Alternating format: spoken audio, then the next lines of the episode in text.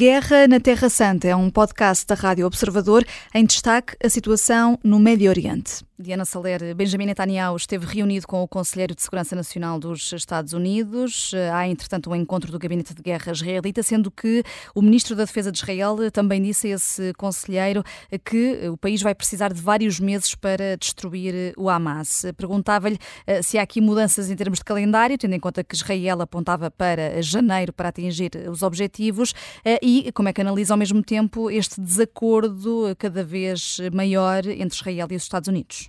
Eh, relativamente à primeira pergunta, que é mais fácil de responder, parece-me essencialmente que não há nenhuma mudança significativa.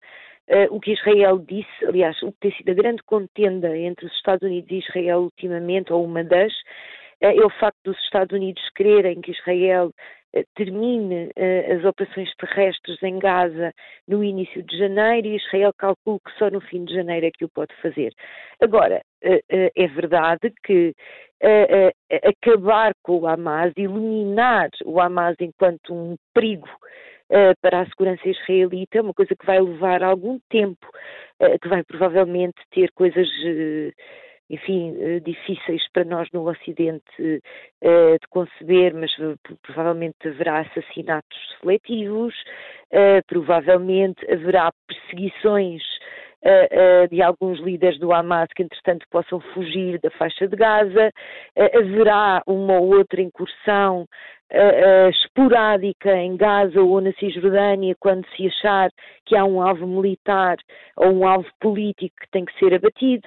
E, portanto, eu penso que é nesse sentido que, que o Ave Galante terá dito que, que a operação relativamente ao Hamas ainda vai durar muito tempo e provavelmente, diria eu, anos. Isso não quer dizer que, um, uh, que a operação terrestre vá durar muito tempo mais, até porque Israel tem muita dificuldade em manter guerras longas, não tem exércitos capacitados para manter guerras muito longas. As guerras de Israel são sempre muito curtas, de muito curta duração, muito incisivas, muito rápidas. Um, relativamente à questão uh, de ser mais um diferente entre os Estados Unidos e, um, Israel, uhum. sim, quer dizer, eu acho que é legítimo dizer uh, que, que, que, que, se tem agravado, eu diria, numa má relação, porque os Estados Unidos vêm sempre dizendo que, que, que, Israel é seu aliado e que Israel tem direito a defender-se, mas é, é, evidente que cada vez há uma maior animosidade relativamente, uh, principalmente a duas ou três coisas.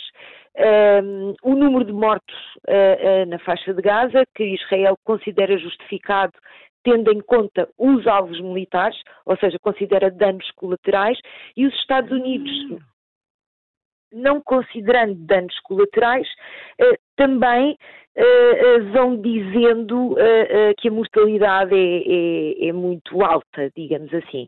Há nessa questão, há na uhum. questão da durabilidade da guerra e há na questão do apoio internacional a Israel. Os Estados Unidos querem de alguma maneira demarcar-se uh, do falhanço diplomático que esta guerra é para Israel.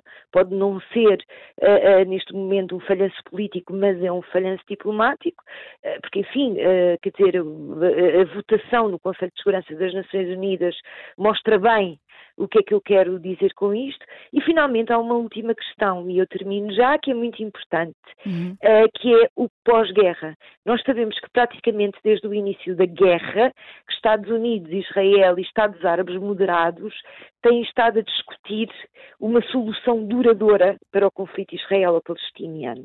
E até agora parecia que estava a correr tudo bem.